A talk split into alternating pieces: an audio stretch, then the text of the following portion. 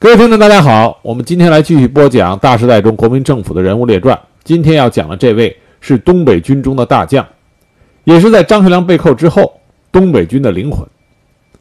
他的一生是那个大时代中地方派系军阀将领的楷模。他诠释着什么叫做一个模范的军人，一个模范的将领。他对国家尽忠，他对朋友尽义。正是因为他在西安事变之后，东北军依然能够成为中国国军中一个重要的组成部分，没有彻底的垮掉。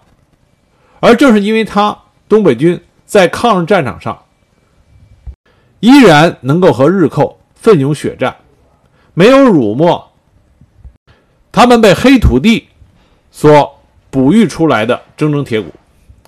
这员将领，就是从今天这集要给大家讲的于学忠。说起于学忠，很多人只听其名，不知其详，甚至很多人还认为于学忠他是东北人。实际上，于学忠并不是东北人，他是山东蓬莱人。他的字孝侯，生于一八九零年。于学忠有一个另外一个赫赫有名的老乡，这个老乡就是当初。提拔他、赏识他的中国近代著名的军事领袖吴佩孚。于学忠出生于一八九零年，小的时候就读于黄县崇池中学，后来他随父亲在军营中生活。也就是说，于学忠他就是在军营中长大的，出生于军人世家。从他生出来那天起，他注定了就是要从军的啊这个命运。于学忠的父亲叫于文福，他是清末爱国将领左宝贵的部下。他曾经与张作张作霖张老帅一起作为义军创建人宋庆的部下，任义军的帮统。在甲午战争中，于文福曾经远征朝鲜和日军作战，在日军占领了旅顺和大连之后，他又追随宋庆，在辽河的下游进行抵抗日军的战斗。当日军攻陷营口之后，于文福与张作霖曾经在宋庆的指挥下共同的守卫田庄台，但最终失败了。在于文福和张作霖一起共事的这段生涯里边，张作霖受到过于文福的庇护，两人关系很好。据张学良的回忆就说过，他说：“当我父亲当葛世哈的时候，也就是给宋庆当卫士，当时的葛世达就是卫士长，是于学忠的父亲于文福。”也就是说，张作霖是于学忠直接的属下，因此于学忠和张学良后来呢也结下了深厚的感情。而这一段于学忠他父亲和张作霖的张作霖的共事，也为后来于学忠投奔奉系打下了基础。于学忠小的时候学习就很好，他立志从军，所以在一九零八年进入到陆军部陆军速成随营学堂炮兵科。一九一一年，他以全校第一名的成绩毕业，成为了一名职业军人。于学忠从军以后，先是在义军任排长、连长。一九一四年，米振彪任临西镇守使，提升于学忠作为镇守使属中校副官长。一九一八年，于学忠调入已归属直系且新进编成的陆军第十八混成旅，任炮兵营长。于学忠所加入了这个陆军第十八混成旅，他担任炮兵营长的这个旅的旅长呢，叫赵荣华。这个赵荣华是于学忠的表哥，从小呢父亲啊父父母双亡，就被于学忠的父母带在身边养大，所以跟于学忠关系很好。所以赵荣华他这个时候刚刚率领自己的部队投奔到了吴佩孚直系的门下，吴佩孚。为了拉拢赵荣华，就给了他十八混成旅的这个番号。赵荣华立刻就开始扩军，他就想起了自己那个很有能力的表弟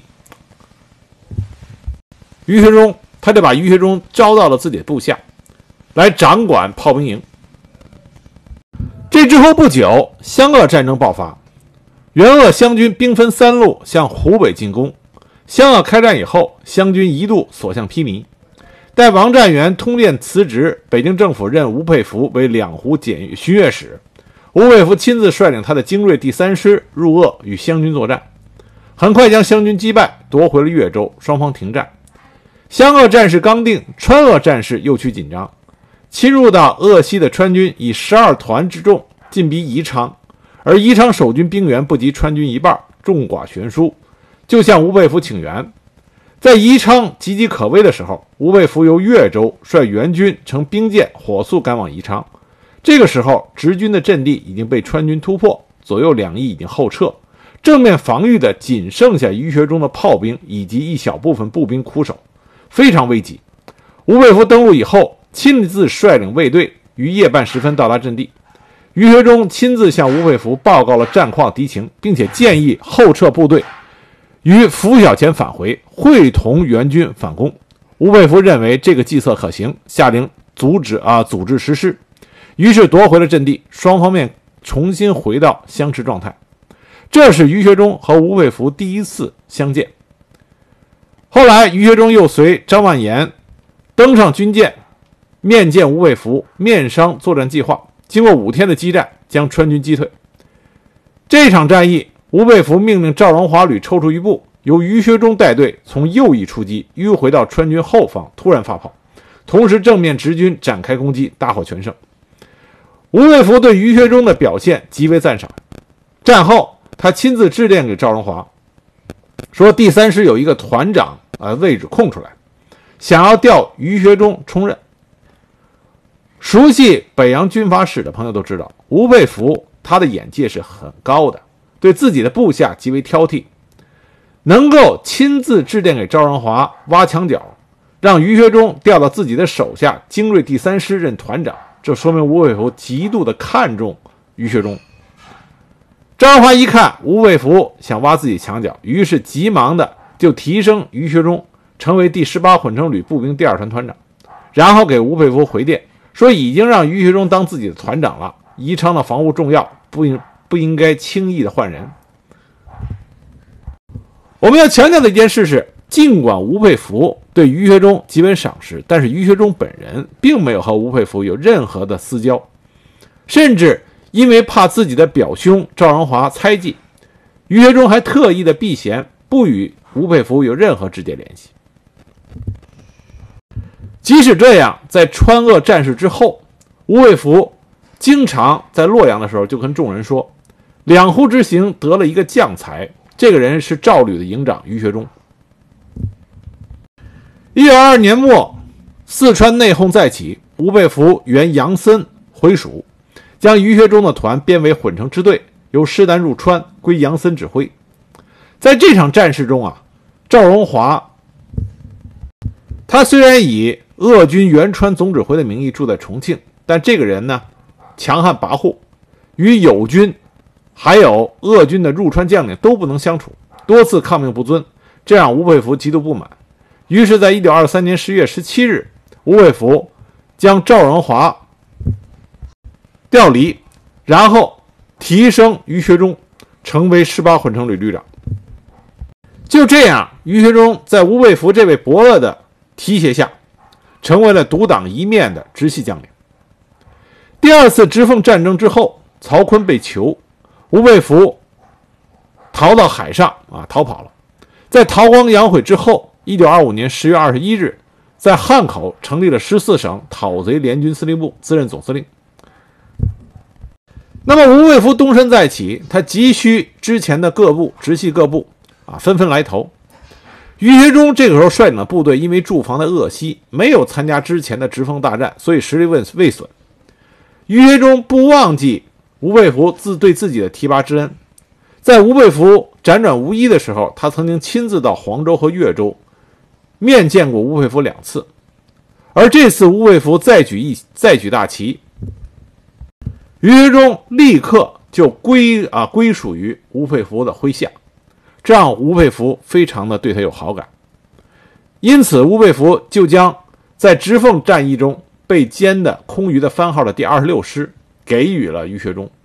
一九二六年夏的时候，于于学忠的第十八混成旅扩编成为了中央陆军第二十六师，下辖步兵两个旅，骑兵一个团，炮兵一个营。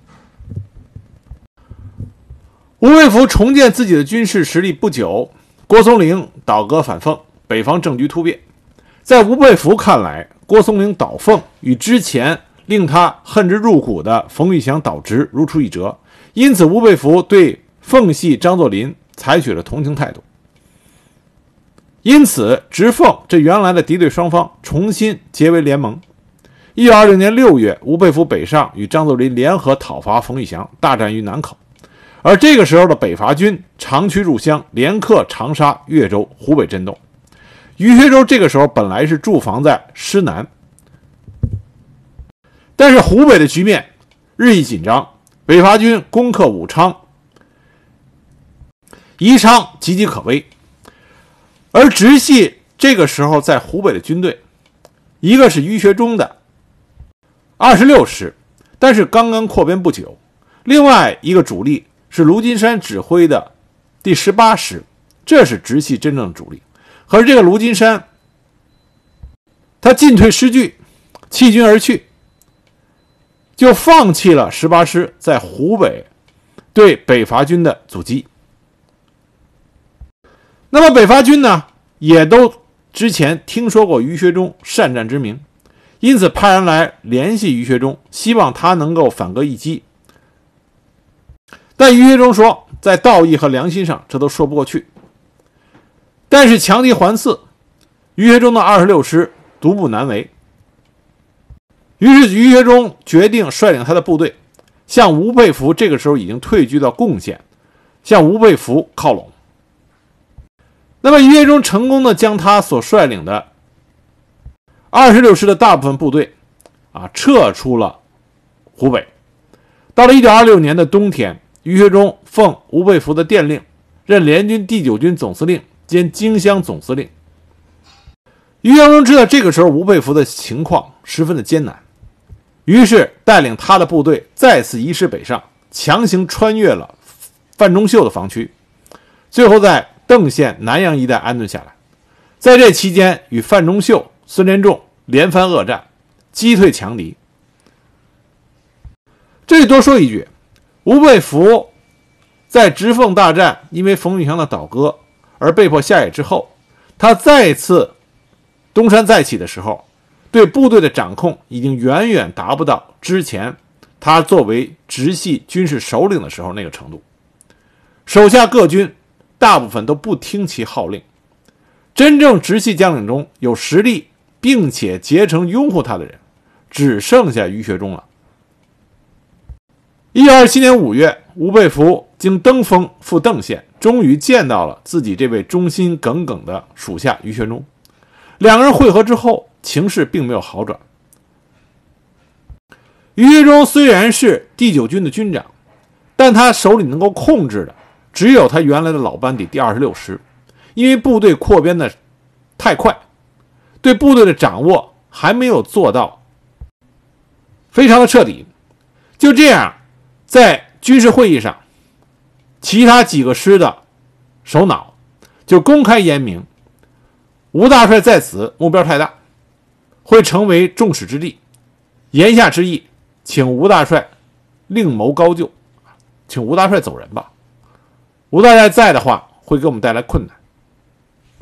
吴佩孚本人呢，他也感觉到军内的不稳，于是他就跟于学忠说：“姑娘大了，总要嫁人，不管他算了。”按照吴佩孚原来的设想，在会合了于学忠和南阳镇守使马文德两部以后，由绥平越出京汉线，取道皖北，转往山东，与直鲁联军结为一体。结果在召开军事会议的时候，驻新野的第七师和第十八师两名师长均不到会，最后只有于学忠的二十六师，按照吴佩孚的想法，啊，一起开拔。可是东进的路线，第一站到达田营的时候，就连于学忠的部下也不愿意走了。于学忠向吴佩孚报告说：“说几位旅长都不愿意再前进了。”吴佩孚知道势不可为，于是决定离开部队，西行入川。暂时到杨森那里避避风头。那有人就会问：为什么于学忠不随着吴佩孚一起入川呢？这是因为于学忠曾经多次入川作战，他和川军将领的关系非常不好，和杨森的关系也非常不睦。他不想想自己的这些子弟兵，二十六师的这些跟随自己多年的部下，送到一个险境。他要为自己的这些部下寻找一个出路。那么，他和吴佩孚分手的时候，吴佩孚跟他说过：“不要向南走，可以往北去，去投奉系。”而北伐军的领袖蒋介石也十分看重于学忠，他当时还派人送给于学忠一份委任状，委任于学忠为川鄂豫陕四省边区总司令啊，这个军衔还是很高的。但是于学忠对送委任状的官员说：“说他想委任我，我还想委任他呢，我这个脑袋瓜上今生不戴他国民党的帽花。”于是将委任状撕碎了。本来呢，这个时候于学忠已经心灰意冷。他直接离开部队，回他的蓬莱老家去了。但是他的部下离不开他这位为部队着想的领导人，所以他的部在部下派了代表去山东他的蓬莱老家找于学忠，让他想办法。于学忠为了自己这些手下呢，在一九二七年夏到北京去见了张作霖。张作霖见到于学忠以后，是这么跟于学忠说的：“他说我和你的父亲是很好的朋友，现在我们来一起合作。”我的队伍待遇怎么样？你的队伍待遇就怎么样？你看好不好？于学忠说：“说我不敢说合作，我的队伍归大帅统辖，凭大帅改编调用。我的父亲命令我代向大帅问好。”张作霖说：“那好吧，咱们这样也好说，就这么办。你归张学良指挥。”于是张作霖就给了于学忠十几万的军费，于学忠就赶回他的部队驻地。那么张学良第一次见于学忠的时候呢，就是双方队伍办交接的时候，因为名义上于学忠的部队归属于张学良。当时奉军的士兵津贴发放有两种方式，一种是直接由政府发放，一种由长官承包，第二种呢可以捞到外快。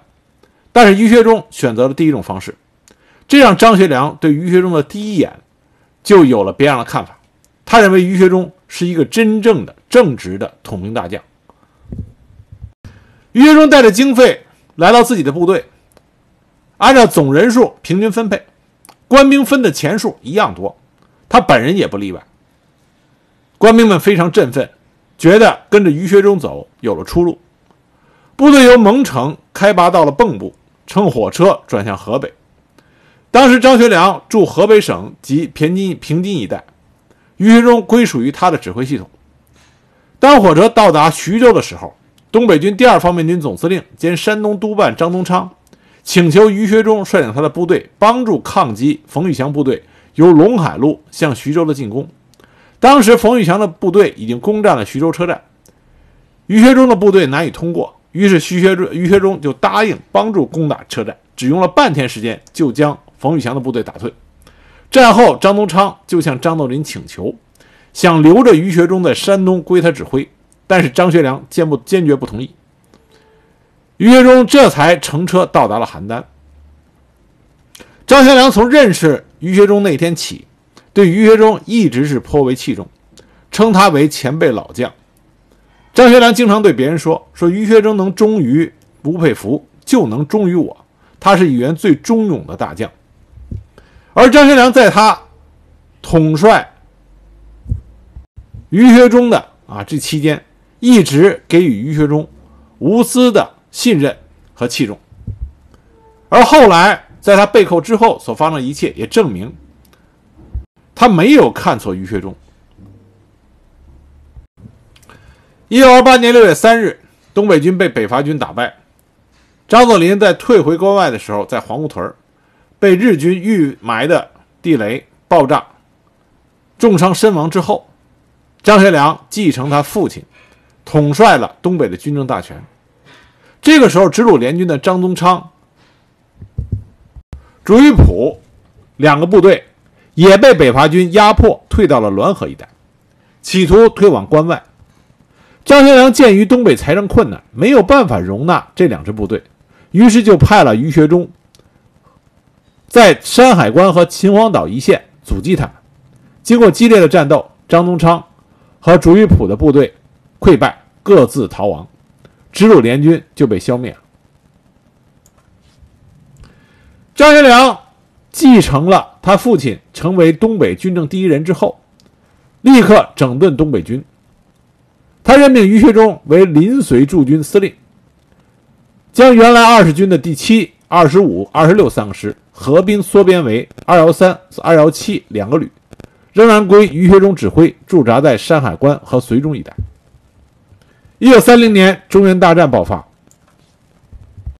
中原大战各方纷纷的想拉拢张学良，站到自己的这边阵营。在这个期间，蒋介石曾经私下拉拢于学忠部队的二幺三旅旅长马廷福，这个是于学忠非常器重的一个部下。那么蒋介石拉拢他，背叛于学忠，把这个旅拖到天津去打击阎锡山和冯玉祥的后方，并且给了马廷福大批的款项。啊，中原大战期间，蒋介石没有别的，就是拿钱砸。他给的钱比其他各方给的钱都要多，并且许诺马廷福。如果他攻占天津，出任天津警备司令，那么于学忠知道这件消息这个消息以后，及时的制止了这个阴谋活动，将马廷福清除出他的部队，这使得张学良对于学忠更加的信任和器重。一九三零年九月，张学良接受了蒋介石的拉拢，表示拥护中央，于是他就命令于学忠筹备出兵平津。至九月二十日进抵塘沽，当时张学良就把于学忠叫来，两个人一起商议如何出兵平津的时候，张学良就对于学忠说：“这次请你率兵入关进占平津，要干得漂亮些。”于学忠说：“那我就不放一枪。”张学良顿时大喜，于学忠就派他的军械处长到北平购买了很多礼物，赠送给徐永昌，让徐永昌去说服阎锡山主动撤出平津。让东北军进驻，这个任务得到了圆满完成。东北军不开一枪一炮，就进驻到了平津。中原大战之后，冯玉祥的西北军瓦解，所遗的残部，蒋介石命令张学良予以改编。这其中就有我们之前讲到的石友三部队，约六万余人。这个部队呢，就被张学良改编为十三路军，驻防在河北顺德一带。石友三自沈阳返回他的房地，途经天津的时候，就与日本军方相互勾结。那么，从他与汪精卫在广州组织的国民政府之间的电讯来往中，张学良、于学忠就真知说石友三的部队有不稳的意图。很快，七月十五日，石友三将张学良派任的秘书长张云泽给活埋了。又掐断了北平至顺德的电话线路，就任由汪精卫国民政府所给予的第五集团军总司令的职务。这时候，张学良正在患病住院治疗，实际上就是在戒毒。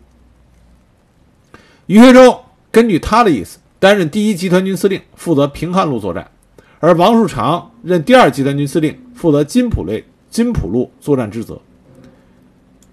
石友三北犯的部队以孙光前、盛希贤为先锋。沈克、唐邦直以及石友三本人居中，米文和殿后，兵力约五点六万余人。于学忠采取的是诱敌深入的战策，主动放弃石家庄，在石友三直犯保定望都知县的时候展开激战，石友三部不敌，迅速溃败，向金浦方面后撤，又遭到第二集团军的压迫，同时顺德叛军的留守部队也被留至胡同南部缴械。最后，石友三和唐邦直仅率三千余人逃赴山东，投靠韩复榘。平叛整个才用了半个月的时间就告于结束。但是这次平叛，也使得东北军把老家的主力部队调入关内，武器弹药运往关内也甚多，这致使东北防务空虚，给九一八事变造成了客观的便利条件。一九三一年夏，蒋介石。任命于学忠任河北省主席，当时于学忠就找张学良，张学良就说：“说蒋介石让你当河北省主席，事先没有哄我商议，我不知道这件事儿。”那于学忠就说：“那咱们就不干了。”张学良说：“他让你干，为什么不干？”这说明啊，蒋介石始终想拉拢于学忠，可是于学忠对张学良却是忠心耿耿。九一八事变爆发，东北军没有抵抗就撤入关内。全国人民愤慨，这就迫使张学良被迫下野。那张学良在下野之后啊，被迫出洋。出洋的时候，他留了一封亲笔信给东北军团以上的军官，他将东北军的主要部队都留给了于学忠。当时二十六万的东北军编为四个军，王以哲、万福林、何柱国各领军，总计九万余人。剩余的十七万人都是由于学忠来统领。那张学良所托的也没有错。于学忠接管东北军的十七万人，无论是军队还是张学良的私人财物，就连张学良留在马厩里的八匹骏马，都没有人敢骑乘。于学忠妥善的为张学良管理着。据后来张学良回忆，他到达美国以后，就有手下曾经问过张学良，说：“你出国前对东北军做过安置了吗？”张学良说：“安置了。”那么紧接着，这个人又问：“你对于学忠安置了吗？”因为这个属下认为于学忠不是东北军的嫡系，靠不住。张学良当时的回应就说：“你不要错看了于学忠，将来能够收拾东北军后事的人只有于学忠。”由此可见，张学良对于学忠是极为信任。即使到了张学良的晚年，他依然说于学忠是他最可以倚仗的左右手。张学良出洋出洋之前呀。把他把他当时的大部分家底儿，还有贵重的军械物资，都留了下来。东北军其他的高级将领纷纷争先恐后的抢着要，只有于学忠没有要。但张学良恰恰将这些东西都托付给了于学忠。一九三三年，蒋介石以开始抗日为名，将东北军所有的旅军改编为师，于学忠充当五十一军军长。这个军下辖幺幺三师、幺幺四师、幺幺八师三个师，驻扎在天津塘沽、大沽马场、杨柳青一带，在大沽构筑工事，防止日军在塘沽登陆。日军在侵占东北三省之后，一九三三年一月侵占了山海关，继而入侵热河及长城各口，但都遭到国军的抵抗，但热河最终沦陷。后来塘沽协定签立之啊签呃签。签订之后，蒋介石派黄福在北平组织行政院北平政务委员会任委员长，于学忠兼任委员。五月份，于学忠又兼任天津市市长。黄福听从日本的摆布，在非战区划出了冀东特别区，以汉奸殷汝耕为该区专员。同时，他命令河北省主席于学忠组织两个警察纵队驻扎在非战区内。于学忠在五十一军中抽调干部，购买枪械。委任张庆余为冀东特警第一纵队长，张彦田为特警第二纵队长。这两个纵队后来又被改编为冀东保安队，以这个保安队为基础，还容纳了一些啊被收编的土匪。那一九三七年七月二十八日呢，冀东保安队在通县，也就是后所谓的通州事变，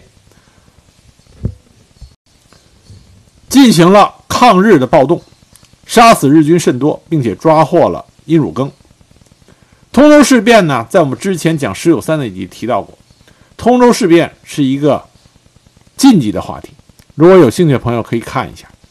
通州事变有很多正面和负面的东西，如何的客观评价通州事变，我们在这里就不多说了。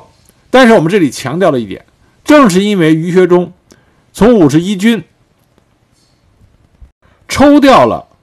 干部和兵员加入到了这个特警啊，特警呃，冀东保安队，这是使得通州事变中日本的侨民和日本的军人被大批的啊极为残忍的杀害。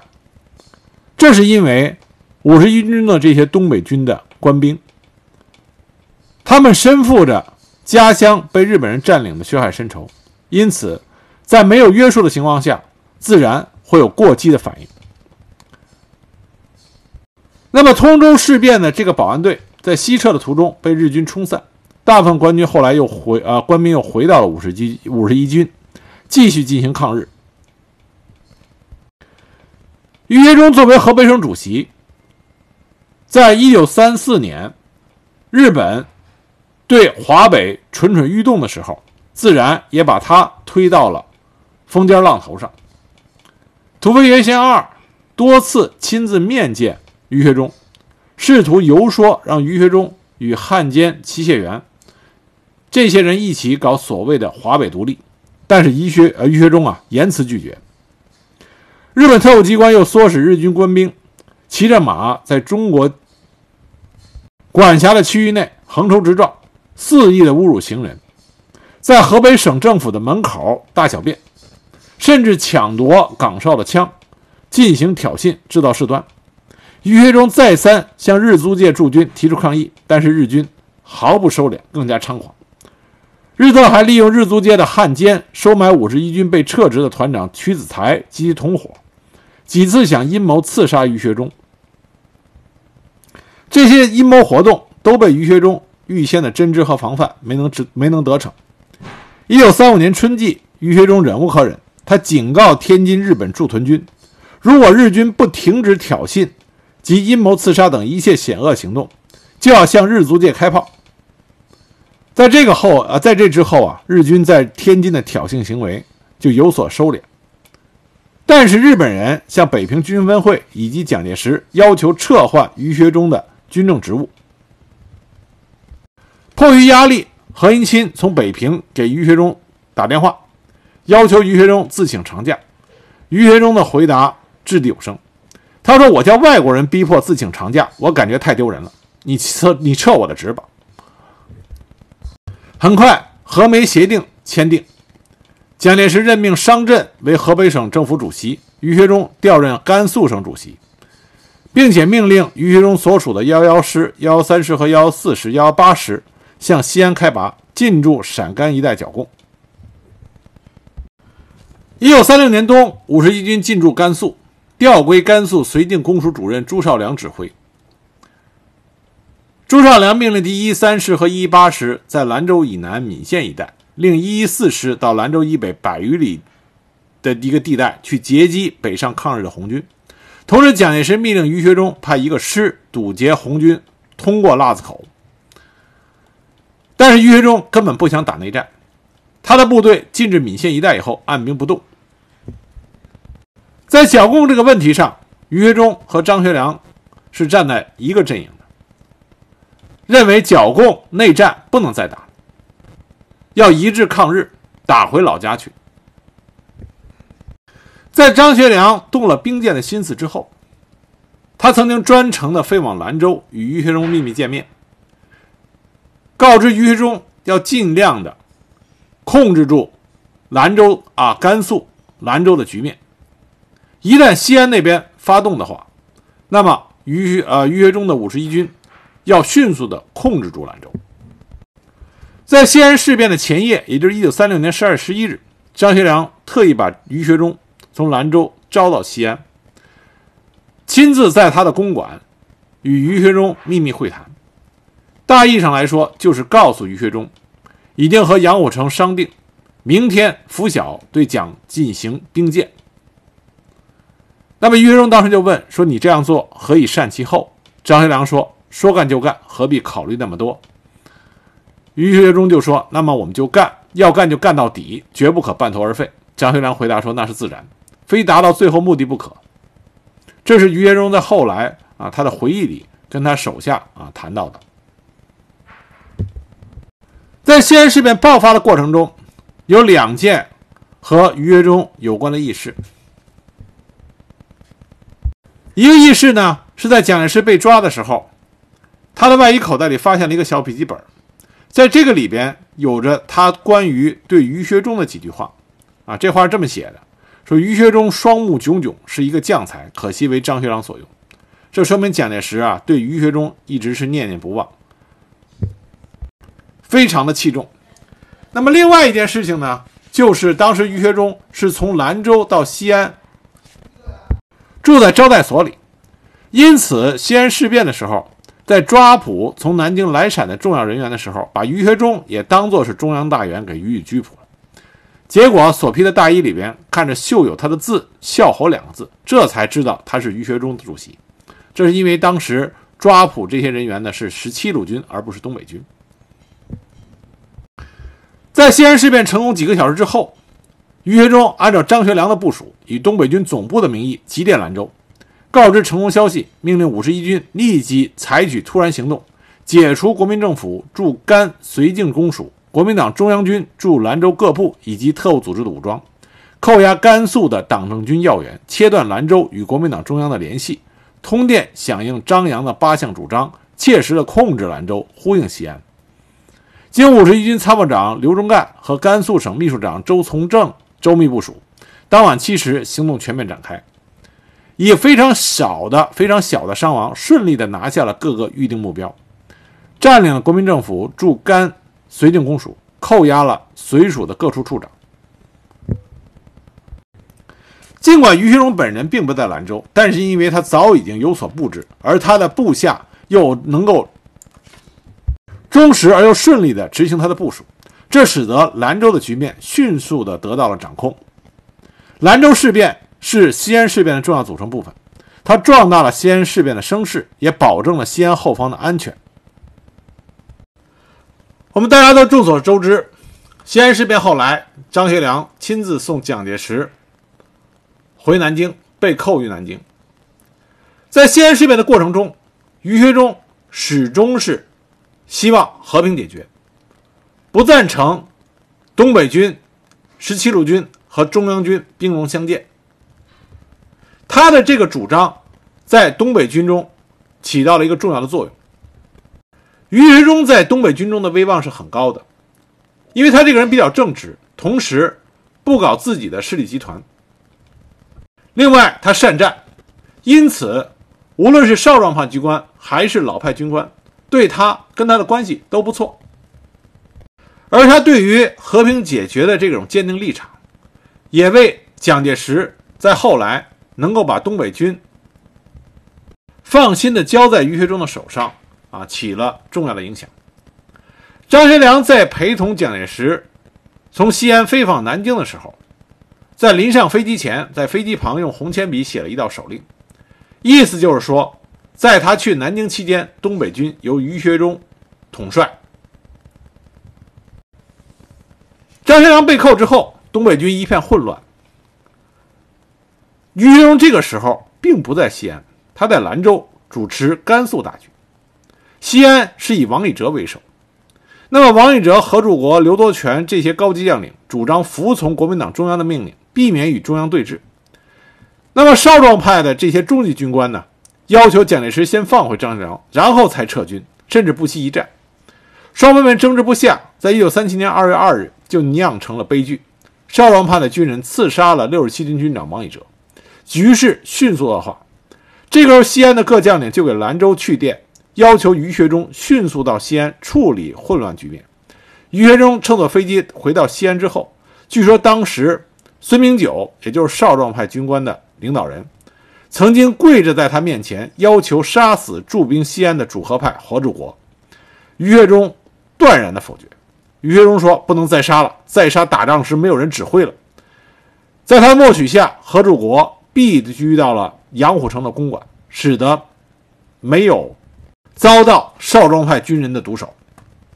那这个时候，蒋介石也从南京电令给于学忠，说：“东北军干部训练团和一零师的官兵都是武共产党分子，要武力解决。”于学忠当时回复电报说：“中央绝不能武力解决，否则就会打草惊蛇。”引起整个东北军起来抵抗，干训团可以解散，团内各官兵返回原部队。一零师由于学忠负责改编，分散编入东东北军内。正是因为于学忠这种坚决的态度，往返电商数次，最后蒋介石不得不同意于学忠的主张，没有进行武力解决。那么少壮派的军人杀死了王以哲，王以哲的部属自然是极为愤恨。他们想从渭南驻地率领部队到西安去杀死孙明九等人，为其军长复仇。于学忠为了避免内乱的发生，就让孙明九等人逃跑了。你人不在了，互杀的惨剧就可以避免。紧接着，于学忠率领着东北军接受了南京政府的调令，退出了西北。进驻到平汉、津浦两条铁路线上，准备整编。于学忠率领五十一军开至到了蚌埠一带。蒋介石电令于学忠到南京面见。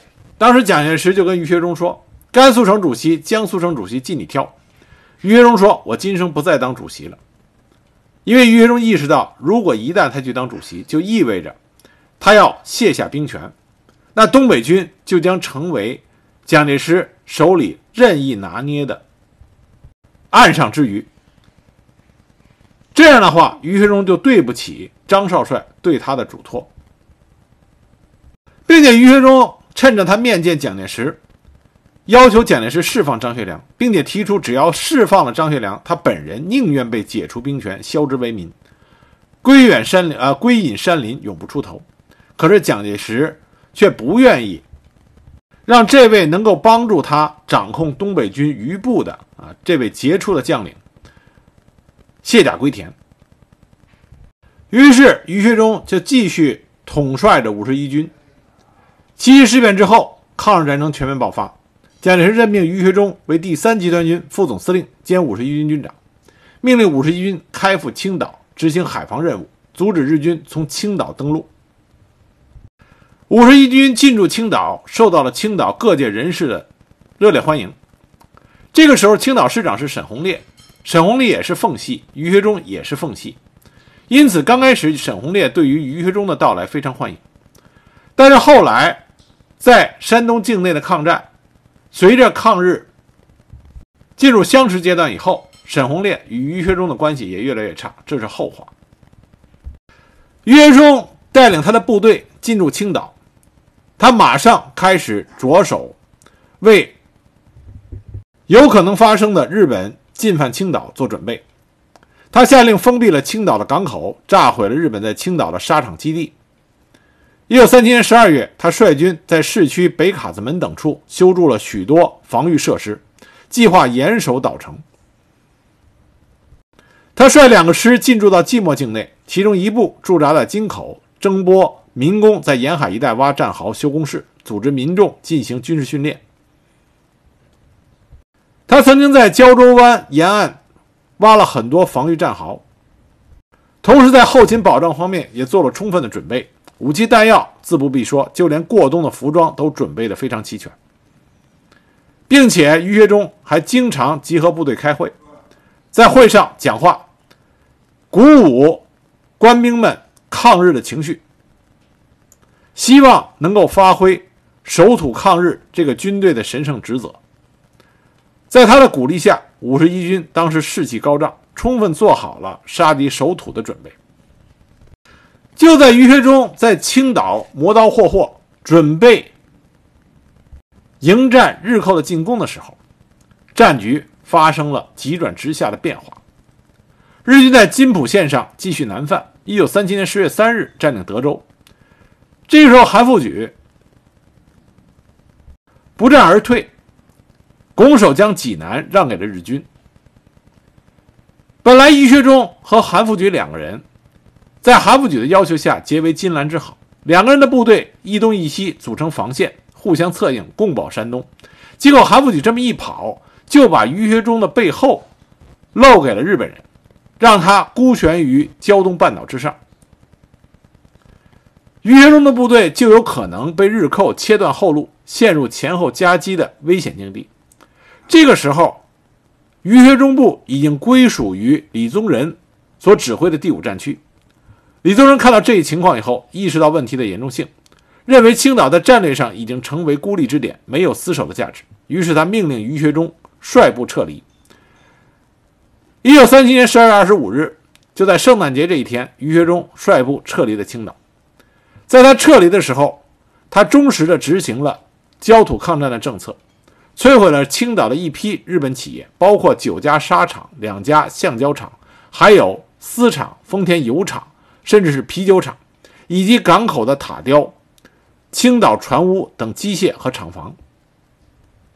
还将海军第三舰队停泊在青岛港的镇海等七艘军舰和港务局的飞鲸等五艘小火轮，沉没在了大港至小港的航道上。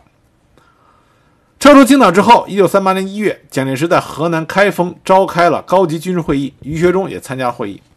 在这个会议上，就有很多人都知道的，蒋介石扣押韩复榘，追究他的责任，最终将他枪毙。在会议上，于学忠曾经站起来为韩复榘讲情，但是蒋介石没有接受。会议之后，蒋介石任命于学忠为山东省主席兼第三集团军总司令。那么于学忠就表示只愿接受军职，不愿意接受省政府之职。他向蒋介石最终推荐了沈鸿烈，让沈鸿烈担任山东省政府主席。蒋介石采纳了他的建议。在这次军事会议之后，于学忠率领他的五十一军就加入到了李宗仁任司令掌握的第五战区，这就使他进入到了。抗日战争爆发之后，最著名的徐州会战的战场。那么下一集呢，我要给大家开始讲于学忠率领了他的东北军五十一军，如何在抗徐州会战战场以及之后鲁南敌后抗日战场与日寇浴血拼杀的历史。